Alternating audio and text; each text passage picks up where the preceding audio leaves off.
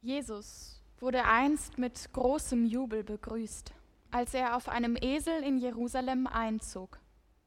Die Menschen winkten mit Palmzweigen und legten Kleider auf die Straße, wie für einen König. Macht die Tore weit, heißt es auch im Advent. Es ist die Zeit der inneren Vorbereitung auf diesen besonderen König. Mächtig, aber nicht zu fürchten, ein Herrscher, der Recht und Frieden bringt. Er sucht Einlass in mir, in uns. Wer auf ihn wartet, der hofft auf Frieden und eine gerechtere Welt. Ihn zu begrüßen heißt, die Herzen weit aufzumachen für Gott und die Menschen neben mir. Hoffnung. So ganz klassisch bereiten wir als Christinnen uns im Advent ja auf die Ankunft von Jesus Christus vor. Ähm, aber ehrlich gesagt habe ich äh, in meinem christlichen Umfeld noch nie jemanden getroffen, der tatsächlich gesagt hat, äh, klar, also im Advent bereite ich mich ganz konkret auf die Ankunft von Jesus vor. Voll mein Ding.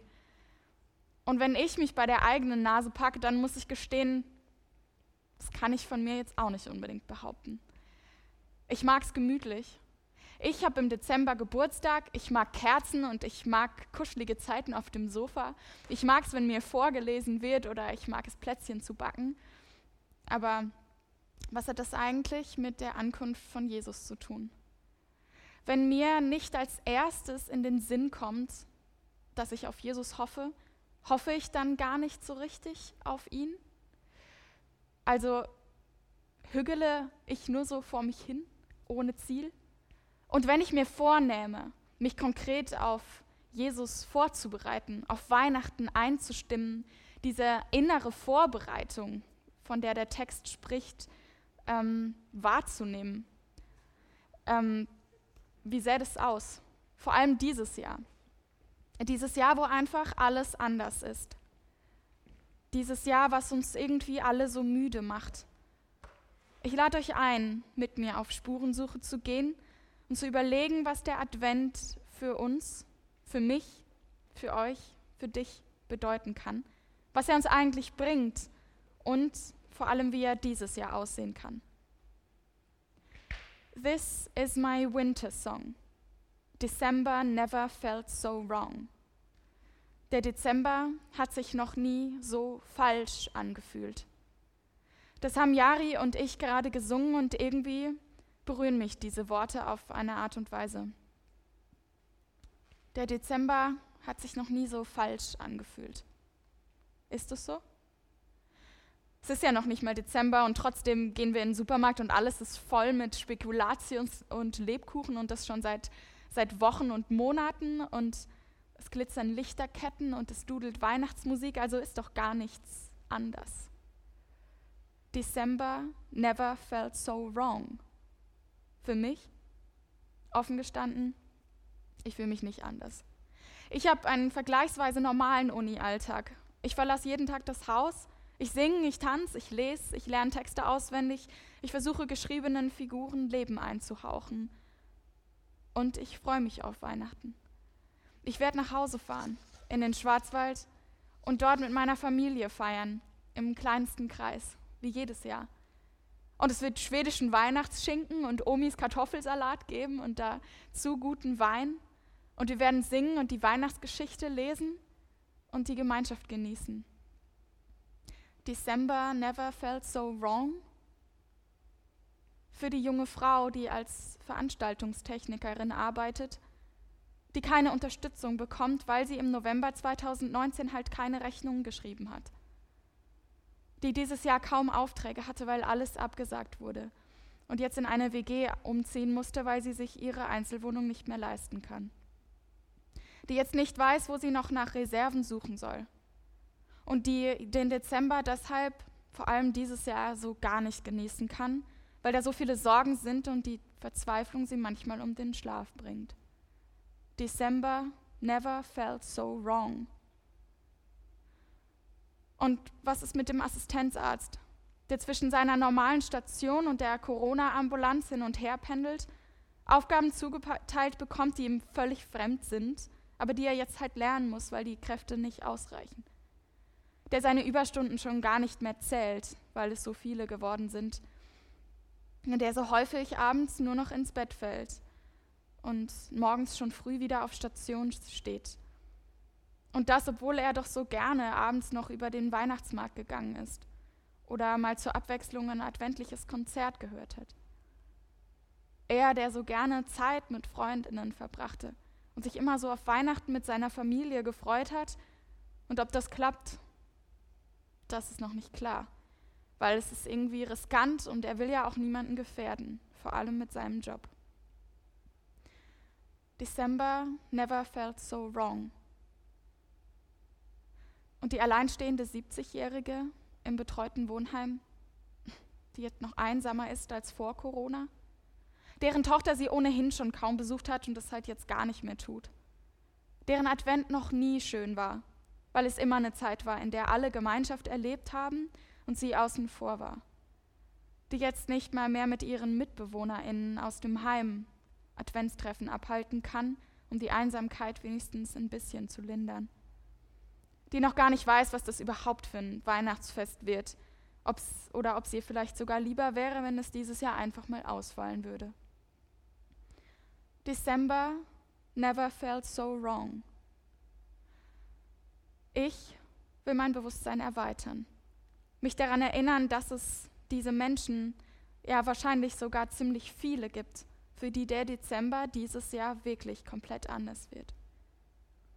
Für die in allem, was gerade passiert, die Frage mitschwingt, wie Weihnachten wohl werden, wie Weihnachten sich wohl anfühlen wird.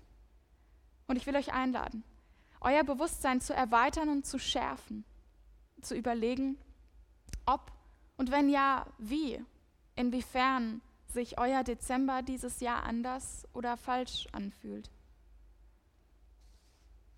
Auf was warten wir nun? Auf was hoffen wir? Auf Gemeinschaft? Auf gegenseitige Wertschätzung? Hoffnung aus Prinzip? Oder noch mehr? Besinnung. Nachdenken, ruhige Überlegung, Betrachtung. Diese drei Begriffe spuckt mir die Duden-Website aus, wenn ich den Begriff Besinnung eingebe. Besinnung. Irgendwie auch ein seltsamer Begriff, finde ich. Ähm, und er begegnet mir immer wieder. Wir schreiben das auf Weihnachtskarten, wir lesen das irgendwie auf Werbeplakaten und wir hören es im Radio, besinnliches Fest, Zeit der Besinnung. Aber was ist damit eigentlich gemeint? Auf was, auf wen sollen wir uns besinnen? Was ist der Sinn von Besinnung? Und hat das vielleicht irgendwas mit der Frage zu tun, auf wen oder was wir hoffen? Was bringt es mir, mich zu besinnen und wie kann es ganz konkret aussehen? Für mich für die Veranstaltungstechnikerin, den Assistenzarzt oder die ältere Dame. Für dich. Wie funktioniert Besinnung für jede, für jeden von uns, wo wir doch alle verschieden sind und ganz unterschiedliche Bedürfnisse haben? Und vor allem, wie funktioniert Besinnung in diesem Jahr, wenn sich der Dezember vielleicht so falsch anfühlt wie noch nie und wir uns immer wieder fragen, wie Weihnachten wohl werden wird, wie Weihnachten sich wohl anfühlen wird?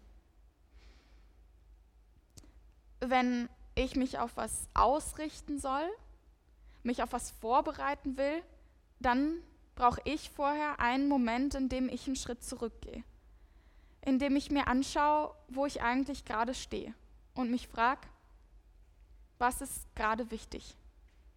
Was mache ich überhaupt? Wo stehe ich? Wo ist mein, was ist mein Ist-Zustand? Und dann mache ich noch einen Schritt zurück und ich schaue mir an, was eigentlich vor diesem Moment passiert ist. Was war? Ähm, wie erging es mir eigentlich in den letzten Wochen, Monaten, im letzten Jahr? Worin habe ich mich investiert und wo lagen meine Schwerpunkte? Letztes Jahr, Ende 2019, habe ich irgendwie gedacht, boah, das war irgendwie so ein richtig komisches Jahr. Und ich habe irgendwie gedacht, das war nicht gut, das hat irgendwie, hat mir nichts gebracht. Ich habe irgendwie, kam nicht weiter. Und dann habe ich auf 2020 geschaut und er hatte irgendwie so gar keine Lust. Und das war ja, bevor wir wussten, dass Corona kommt. Ähm, genau. Naja, jedenfalls habe ich dann von einer Freundin den Tipp bekommen, mal einen Jahresrückblick zu schreiben. Und ich dachte, ja gut, dann mache ich das jetzt halt mal. Kann man ja mal ausprobieren, vielleicht bringt es mir was. Und dann habe ich tagelang mein, mein Journal, also mein Tagebuch gewälzt und ich habe alle Einträge gelesen, jeden einzelnen. Und ich habe Fotos und Videos angeschaut aus dem Jahr. Ich habe sogar Sprachnachrichten angehört. Ähm, und dann habe ich das alles zusammengefasst und mir das durchgelesen und am Ende gedacht, das war ein gutes Jahr. Ja, da waren viele Herausforderungen und ich bin durch Täler gegangen und ich habe viel gezweifelt. Und ich habe geweint und gebetet, dass es leichter wird, dass ich mutiger werde, dass ich erst recht spüren darf, wie getragen ich bin. Aber ich bin gewachsen. Ich durfte erfahren, dass ich getragen bin. Vielleicht habe ich das nicht immer gespürt, aber ich habe gelernt, dass ich mich auch an dem Gedanken festhalten darf, dass Gott mich hält, weil Gott auch an mir festhält, wenn ich es gerade nicht kann. Und irgendwie habe ich mich dann auf einmal so aufgeräumt gefühlt. Irgendwie konnte ich mich dann doch so richtig auf das neue Jahr freuen. Und irgendwie hat es mir total geholfen, diese Schritte zurückzumachen.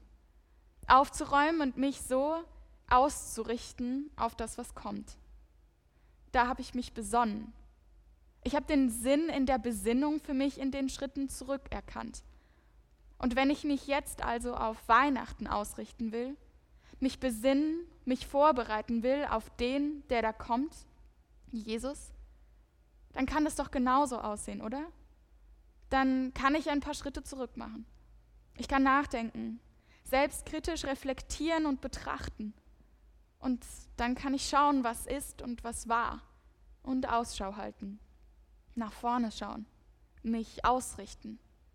Und egal, ob ich nun Christina bin und mich auf Heiligabend mit meiner Familie freue, oder ob ich Veranstaltungstechnikerin bin und mich darauf freuen kann, vielleicht zum ersten Mal Heiligabend in Gemeinschaft zu feiern, weil ich jetzt in der WG wohne.